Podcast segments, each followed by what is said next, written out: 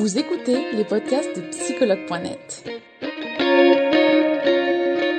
Un espace dédié au bien-être émotionnel par des experts de la psychologie et de la santé mentale. Commençons ce podcast.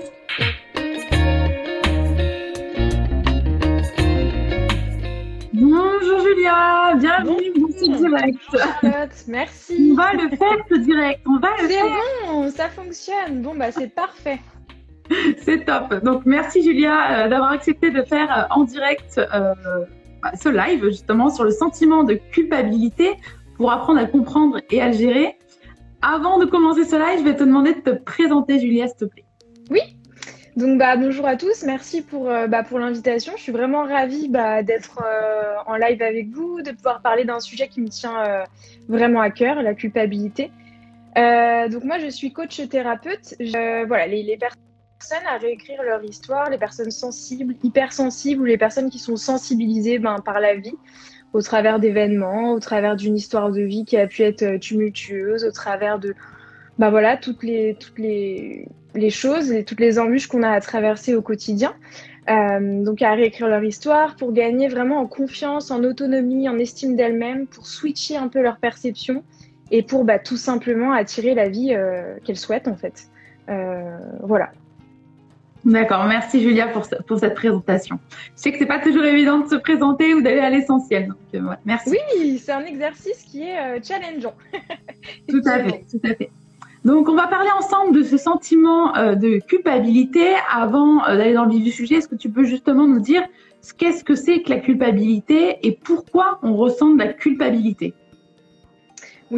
Alors, euh, donc moi, je vais prendre le temps hein, de répondre à cette question. J'ai travaillé un peu la question dans le sens où je me suis, euh, j'ai fait une petite définition par rapport à ce que je pense de la culpabilité, par rapport à ce que j'observe en séance euh, bah, tous les jours. Oui. Donc pour moi, la culpabilité, en fait, c'est un, sentiment ambivalent entre désir et frustration, entre action et blocage, entre rêve et réalité.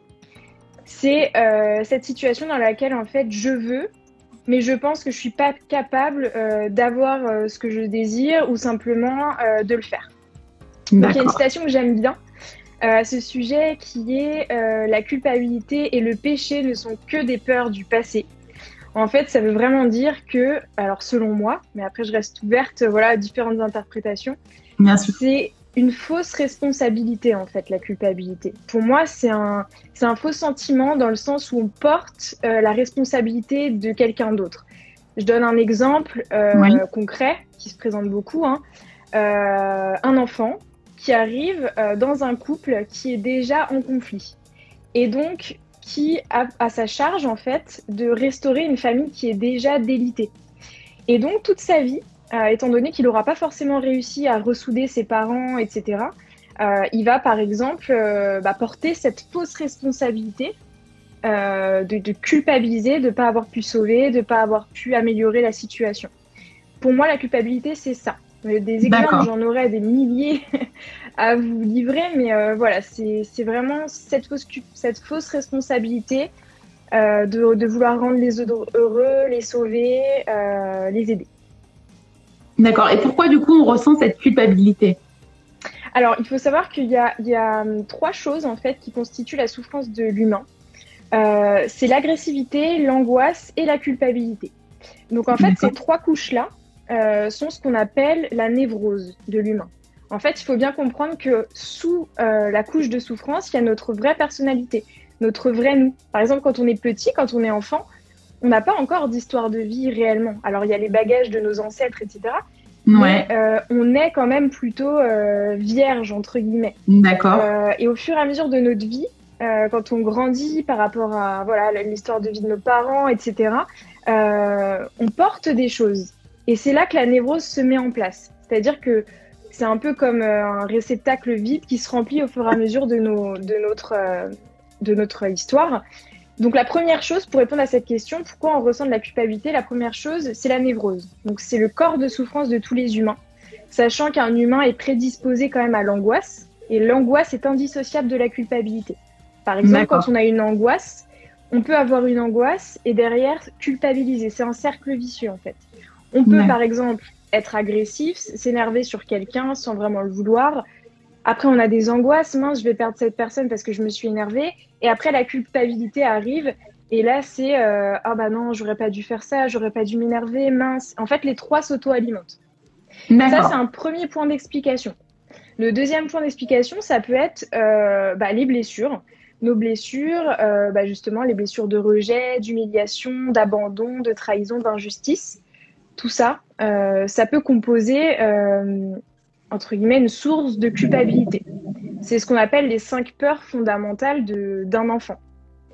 Euh, donc, par rapport à ça, je vous encourage vraiment de, bah, de lire d'ailleurs ce, bouquin, Les cinq blessures de l'âme, qui est super. Alors, je me souviens plus de l'auteur, mais c'est vraiment un indispensable.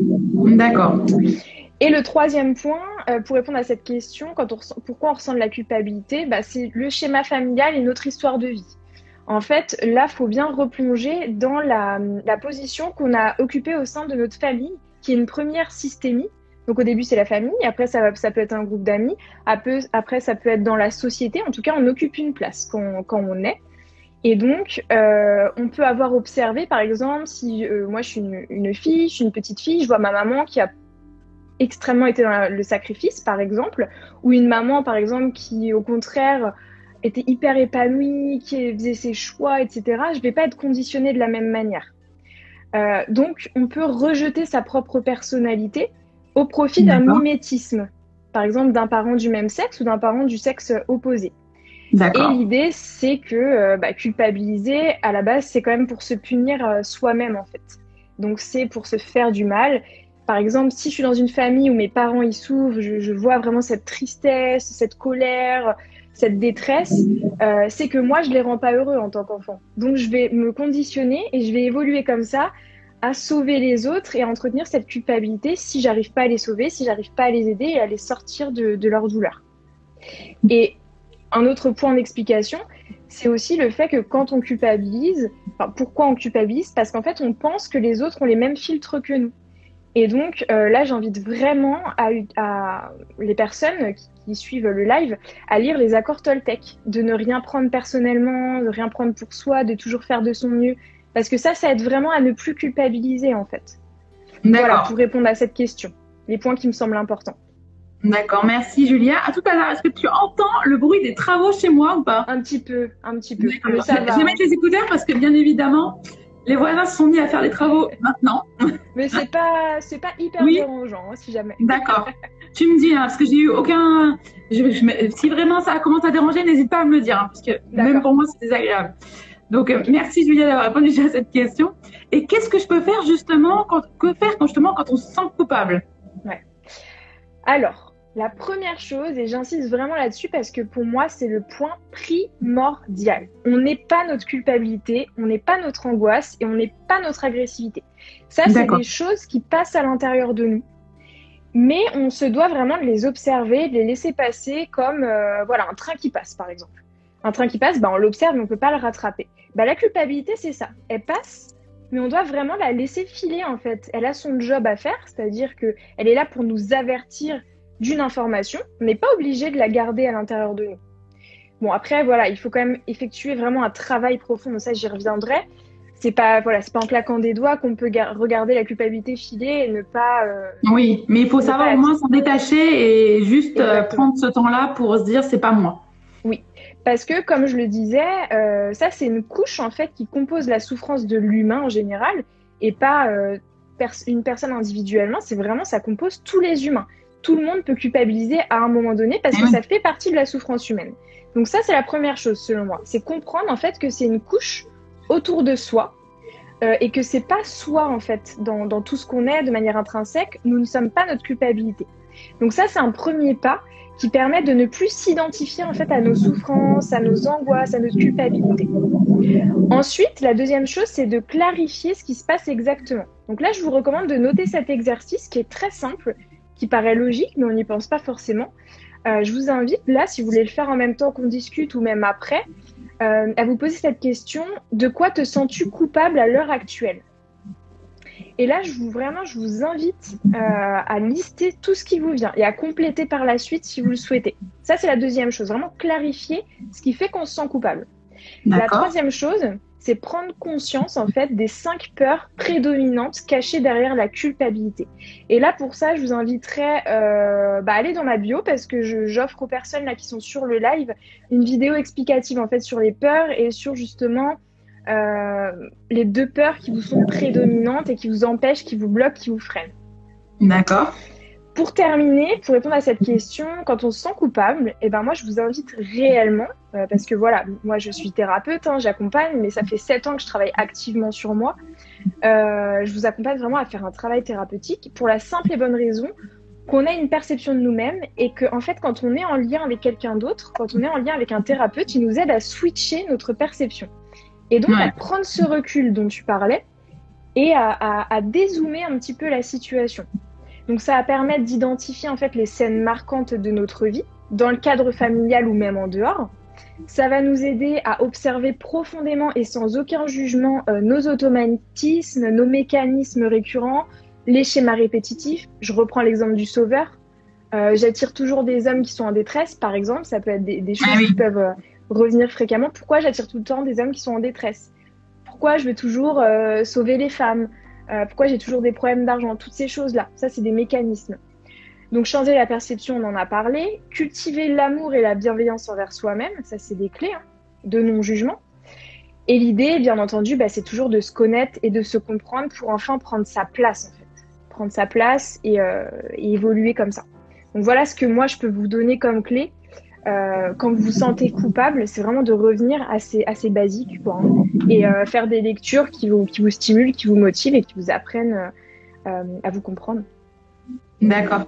maintenant que c'est vrai qu'on a parlé un peu plus de culpabilité et qu'on voit à peu près ce que ça signifie, quelles, sont justement les conséquences de cette culpabilité au quotidien? Alors moi j'ai noté cinq ou six conséquences que, qui me venaient vraiment à l'esprit directement. D'accord. La première, c'est une forte difficulté en fait à prendre des décisions. Si je culpabilise, c'est que euh, à la moindre opportunité, je vais, je vais essayer de, de, de faire le meilleur choix. Et si j'ai pas le meilleur choix, bah, je ne vais réussir à rien faire en fait. Ça, c'est beaucoup ce que j'observe. Donc, c'est l'indécision. D'accord. Des conséquences. Euh, la deuxième conséquence, ça peut être une déconnexion au corps et au ressenti.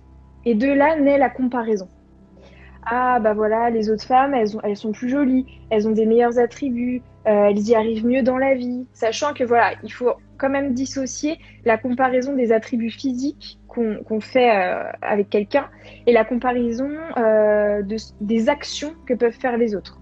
Mais en attendant, c'est quand même une déconnexion de, de, notre corps et de notre ressenti qui amène à cette comparaison-là aux autres. Et donc, je culpabilise parce que je peux, je fais pas aussi bien que les autres, je fais différemment, je suis trop, trop comme ci, trop comme ça, donc j'y arriverai jamais. Donc voilà, ça c'est un, un, un, en fait. Euh, la troisième chose, ça peut être un sentiment d'infériorité. Donc un mal-être qui est présent au fond de nous-mêmes et qui nous empêche à réellement être nous-mêmes, comme si on était un petit peu en rétention. On a peur, peur de, peur de mal faire. On est euh, euh, voilà vraiment en rétention et on n'est pas, on prend pas pleinement sa place. On n'incarne pas pleinement son potentiel. Ça peut être une des conséquences. La quatrième, bien sûr, qui découle de source, euh, ça va être la difficulté à s'affirmer. Alors, eh s'affirmer, c'est pas forcément être dans un rapport de force, mais simplement être qui l'on est euh, de manière à l'aise, quoi.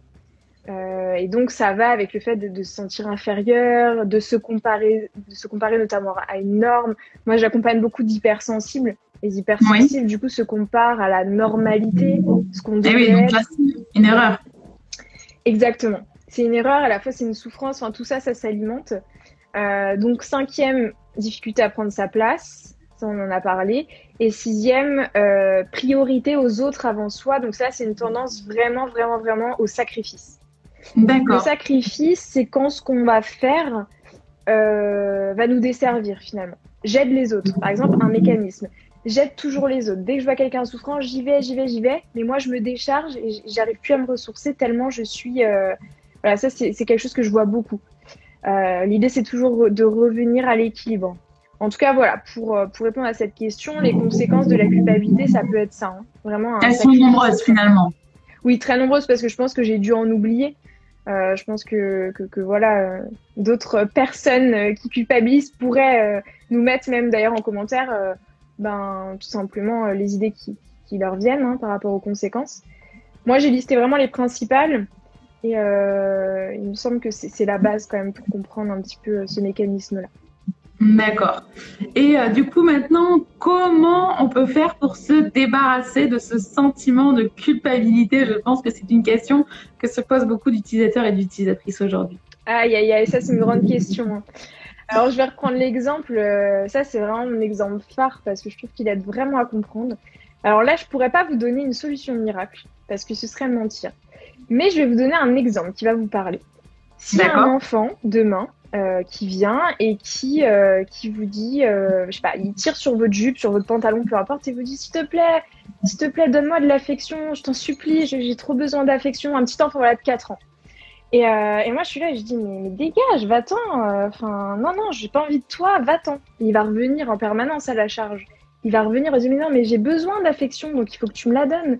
Et bah, la culpabilité, c'est pareil. C'est comme un petit enfant qui tire sur le pantalon et qui, et qui donne en fait euh, un message. Il est là pour avertir en fait qu'il y a quelque chose, qui a un déséquilibre dans le corps, qu'il y a un déséquilibre dans, dans notre psyché et donc il faut aller le travailler.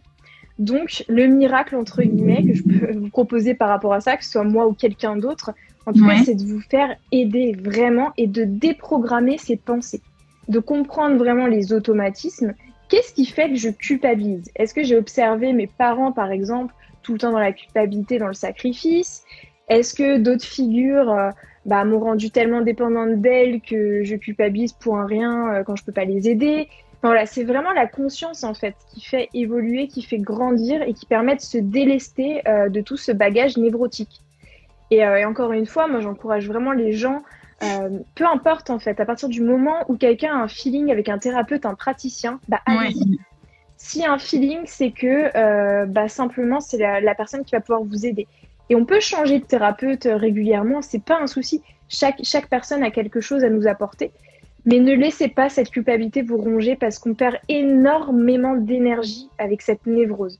Revenez toujours voilà, à angoisse, euh, culpabilité, agressivité. C'est de la névrose en fait. Ça, nous, ça cache notre vrai nous, notre vraie personnalité et on perd une énergie mais monstrueuse à souffrir en fait. Donc euh, comment se débarrasser du sentiment de culpabilité? Moi je dirais plus comment accueillir le sentiment de culpabilité et il partira de lui-même. D'accord. Merci Julia. Euh, on va passer à une seconde partie, la section, la partie questions, où euh, du coup, les utilisateurs et utilisatrices ont posé des questions depuis ce matin en story. Donc, je vais les découvrir avec toi. Alors, euh, bonjour, la culpabilité. Ah, il est reparti. Bon, on va refaire. Alors, bonjour, la culpabilité veut-elle forcément dire que l'on fait quelque chose de mal? Ben non, bien sûr que non. Justement, en fait, euh, là, je vais en revenir vraiment à cette explication qui me semble euh, bah, hyper importante et intéressante. quand on culpabilise, souvent, c'est un mécanisme. C'est un mécanisme déjà de souffrance névrotique, donc c'est vraiment quelque chose qui, entoure notre, notre être, notre personnalité, mais c'est aussi pour se faire du mal et entretenir une perception qu'on a de nous-mêmes. Alors, euh, il faudrait revenir à chaque exemple, mais en général, quand on culpabilise, on porte la responsabilité de souvent de quelqu'un d'autre. Euh, je reviens à l'enfant. L'enfant, euh, parce que j'ai eu cet exemple hier, par exemple, euh, un enfant dont le, couple parental est en situation difficile financière, euh, cet enfant met tout en place pour, euh, bah, pour, pour être bien à l'école, pour avoir des bourses, pour, pour les aider et plus tard vivre sa vie. Ben, cette personne-là, par exemple, hier culpabilisait parce qu'elle envoie de, de l'argent, mais aujourd'hui, donc elle est adulte, elle travaille, mais ça ne permet pas à ses parents de vivre, de partir en voyage, etc. Elle culpabilisait par rapport à ça. Et là, l'idée, c'est bien de comprendre que le geste qui est fait, au contraire, c'est tellement généreux en fait de faire ça pour ses parents, de, de se tuer à la tâche pour les aider. Euh, et, c'est une forme de sacrifice aussi. Mais au contraire, quand, quand on culpabilise, souvent on fait rien de mal. Alors, ça c'est super aussi ce que j'adore, cette phrase. Euh, J'ai plus exactement le terme, mais euh, si on culpabilise, c'est qu'on a beaucoup à offrir. Ne souvenez toujours de ça. Hein. Les personnes qui n'ont rien à offrir, qui pensent à elles, qui sont égoïstes, qui avancent, qui, voilà, qui, sont dans, qui suivent leur ligne de conduite et qui se préoccupent pas des autres, ne culpabilisent pas. Hein. Donc euh, les plus belles personnes sont celles qui culpabilisent beaucoup. D'accord. Merci Julia. Alors, on va regarder une autre question. Euh, alors, que faire quand je culpabilise? Ah, décidément, aujourd'hui, les questions ne veulent pas rester. Euh, que faire quand je culpabilise pour tout au point de faire des insomnies? Hmm. Alors, l'idée, c'est pour moi, alors c'est la méditation déjà, c'est-à-dire observer les pensées. En général, ce qui fait du mal au corps, ce qui, fait, ce qui nous empêche de, de dormir, de nous reposer, ça peut être une hypervigilance et des pensées obsessionnelles. Donc les pensées obsessionnelles sont reliées à une forme d'agressivité et l'agressivité du coup envers nous-mêmes, ça va être de nous empêcher de dormir. Donc la première chose, c'est vraiment de revenir euh, au corps, donc de faire descendre en fait l'énergie du mental vers euh, le bas, donc les jambes. Donc soit bon aller marcher, euh, bouger un peu. Bon c'est sûr qu'en pleine nuit c'est pas évident. En pleine nuit, du coup, ce serait plutôt bah, laisser filer les pensées comme si vous observiez un lac en fait, un lac sur lequel voilà les pensées elles coulent. Les pensées c'est un bateau et on observe le bateau filer. Ça, c'est vraiment euh, top pour se reprogrammer. Ensuite, c'est pour moi, c'est vraiment écouter euh, des affirmations positives pour se reprogrammer. Parce que l'idée, c'est que ce qui nous empêche de dormir, c'est qu'on croit à nos pensées, en fait. On y croit. On croit qu'elles sont notre réalité, on croit qu'elles sont notre personnalité, on croit qu'elles sont, qu'elles sont la perception qu'on a de nous-mêmes. On n'est pas obligé de les croire, en fait, les pensées. On peut simplement les laisser filer et dire, bah, en fait, stop. Euh, là, je vais prendre un autre exemple pour illustrer. L'enfant, tout à l'heure, il voulait euh, de l'affection. Donc, c'est sûr que c'est dur de dire à un enfant, bah, va-t'en, alors qu'il veut de l'affection et qu'il demande que ça, qu'il est tout le en plus. Là, donc, c'était plutôt apporter de la bienveillance. Là, pour le coup, ce qui vient nous hanter, ce qui vient nous faire du mal, ce qui vient nous agresser en pleine nuit, moi, je vous encourage à imaginer un petit monstre qui se nourrit des pensées obsessionnelles. Et là, en pleine nuit, il est là, il vous tire sur, euh, sur le t-shirt, sur la couette, vous dit, mais allez, réveille-toi, allez, je vais t'empêcher de dormir, t'as pas le droit de te reposer, hein, t'as d'autres choses à faire, vas-y, vas-y, euh, je suis là. Bah là, ce serait plutôt lui dire, non, mais en fait, mon petit gars, je te demande juste de partir. Je t'ai entendu, mais je te demande là de me laisser tranquille, j'ai le droit de me reposer, donc tu t'en vas. En général, avec cette technique, bon, vous, faites ce que vous voulez, hein, je vous demande pas de l'insulter non plus, mais si vous voulez être virulent, allez-y. en tout cas, faites en sorte que de comprendre que c'est une forme d'entité à part, qui vient se nourrir un peu des pensées obsessionnelles du négatif par rapport à, vous. Et vous avez le droit de lui demander de s'en aller et de vous laisser dormir, de lui dire Ok, je t'ai entendu, on traite l'info demain, là je suis fatiguée, donc tu me laisses tranquille. Ça fonctionne. Julia pour, pour euh, ces conseils. Alors, euh, une autre question. Euh, alors, pourquoi je ressens toujours de la culpabilité quand j'ai l'impression de faire un faux pas? Là, il faut regarder pour moi, hein, il faut regarder dans l'enfance. C'est-à-dire, et surtout au niveau du père. L'idée, c'est de bien comprendre, je vous fais un petit point théorique rapide, que euh, la mère, c'est le réservoir, l'identification à notre mère, c'est le réservoir de l'estime de nous-mêmes, donc de la valeur en fait qu'on pense avoir dans le regard de l'autre.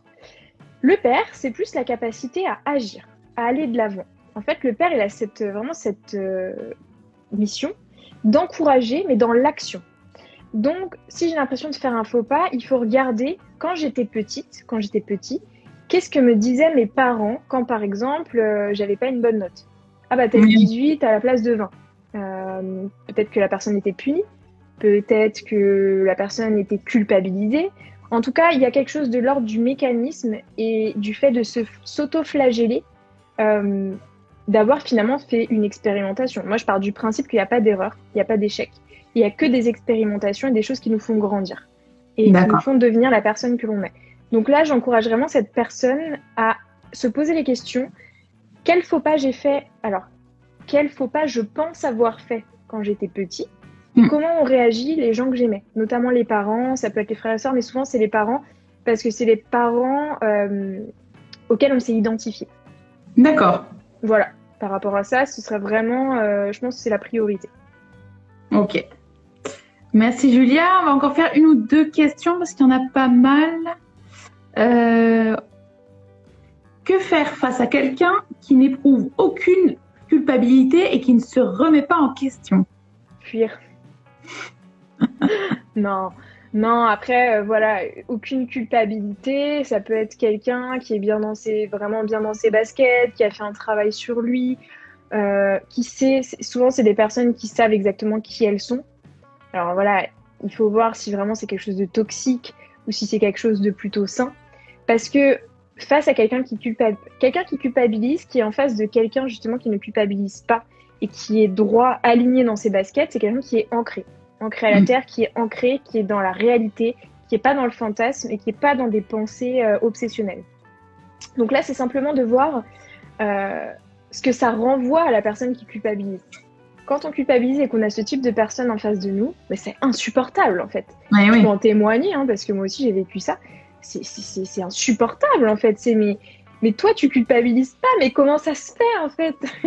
Mais moi c'est un mécanisme. Comment tu peux y arriver? Euh, C'est impossible. Et du coup, on pense que ça peut être contre nous. Euh, maintenant, voilà, plusieurs points d'explication, mais l'idée, c'est déjà de, revenir à soi, de se demander qu'est-ce que ça me renvoie d'avoir quelqu'un en face de moi qui ne culpabilise pas. Qu'est-ce que je ressens? Est-ce que je me sens nulle? Est-ce que je me sens inférieure? Est-ce que je me sens euh, bah, coupable, justement? Comment je me sens quand j'ai une personne en face de moi qui ne culpabilise pas? De un. Et de deux, bah, qui se remet pas en question, ça c'est compliqué parce que dans toutes les relations, euh, c'est toujours du 50-50. Et donc, s'il y a une demande, s'il y a une expression de, voilà d'une demande, l'expression d'un mal-être, la personne elle est censée pouvoir écouter, que ce soit dans des relations familiales, amicales, euh, amoureuses, tout type de relation, c'est vraiment réciproque et donc il faut quand même que la personne puisse euh, montrer un intérêt. Donc là, moi, je dirais vraiment d'exprimer euh, à cette personne ce mal-être, toujours en parlant de manière non violente. Je ne me sens pas écoutée. Alors que tu culpabilises par, ça me renvoie le fait que moi, je me sens nulle de culpabiliser. Ça peut être quelque chose comme ça. Et de deux, euh, quand tu te remets pas en question, je me sens pas écoutée. Ça peut être quelque chose comme ça vraiment pour commencer. Et puis derrière, bah, aller creuser euh, plus profondément parce que c'est dur d'apporter une réponse vraiment riche d'informations. Oui. Mais il me semble que ce serait les, priorités pour commencer. D'accord. Merci Julia. On va en faire une dernière. J'ai vu qu'il y en avait aussi beaucoup en ligne. Euh, bon, on va essayer quand même de, regarder les autres questions. Alors, euh, ah. est-ce que la culpabilité a un lien avec l'estime de soi? Oui. Oui, tout à fait. C'est un lien avec l'estime de soi. Euh, je vais revenir à un exemple très, très concret aussi, enfin une, explication très concrète. Oui. Un enfant. Je reprends toujours l'enfant parce que, en fait, c'est pendant les deux premières années de notre vie que le réservoir d'estime et de confiance en nous se crée. Donc, pendant les 18 premiers mois avec la mère, pendant bah, le reste, euh, six derniers mois, si je ne me trompe pas, avec le père. Là, il faut bien comprendre que si, par exemple, dans les yeux de ma mère, donc estime de soi, mère estime de soi. Dans les yeux de ma mère, je ne me sens pas aimée, ou en tout cas le retour que j'ai sur investissement, il ne me satisfait pas. Par la suite, je vais penser que je ne peux être aimée de personne et donc que le problème vient de moi. Donc là, on voit vraiment que c'est en lien, culpabilité, estime de soi, c'est tout à fait en lien. je reprends l'exemple, un enfant, par exemple, qui est très en demande de câlin euh, envers sa maman et qui, se sent aimé parce qu'il y a plusieurs langages de l'amour, notamment le contact physique. Et donc, si un enfant, voilà, pour lui, c'est primordial d'avoir du contact physique, est en demande de câlin de sa propre maman, et donc il se sent avoir de la valeur comme ça, et qu'il est face à une maman qui lui dit ah mais non, j'ai pas le temps, euh, va-t'en, euh, j'ai pas envie de te faire de câlin, euh, je suis occupé à autre chose. Bah, l'enfant, il va tirer une conclusion très rapide, et ça, c'est vraiment l'enfant là-dessus, il est, il est assez radical. La psychologie de l'enfant, en tout cas, c'est intéressant par rapport à ça. Si ma mère ne m'aime pas, je ne peux pas être aimée des autres. Donc le problème vient forcément de moi. Donc je suis le fautif. Donc je suis nulle. Donc je pourrai jamais avoir de relation. Donc voilà. Et c'est comme ça que ça se construit en fait. Donc c'est pour ça en fait que quand on est parent, l'idée c'est aussi de, comprendre quel est le langage de son enfant. Et ça, ça vaut pour toutes les relations. Ouais on ne doit pas en fait réellement aimer la personne comme nous, on a envie d'être aimé, mais comme la personne se sent aimée. Et ça, ça change tout. Et donc un enfant dont les parents ont compris son fonctionnement, ses langages de l'amour, cet enfant-là, il va se sentir aimé et donc son réservoir d'estime de lui-même bah, il va être immense et il aura moins tendance à culpabiliser. On voit vraiment des enfants qui ont été équilibrés, que ce soit en termes d'estime ou de confiance, ils doutent beaucoup, beaucoup, beaucoup moins. Après, il n'y a aucun parent parfait. Bien euh, sûr. Je suis pas encore maman, mais j'espère que je ne serai pas la mère parfaite parce qu'il n'y a rien de plus euh, terrifiant que ça. Mais c'est des petits tips, c'est des petites clés. Et l'idée, s'il y a des personnes qui sont parents là et qui culpabilisent, euh, je vous dis, ne...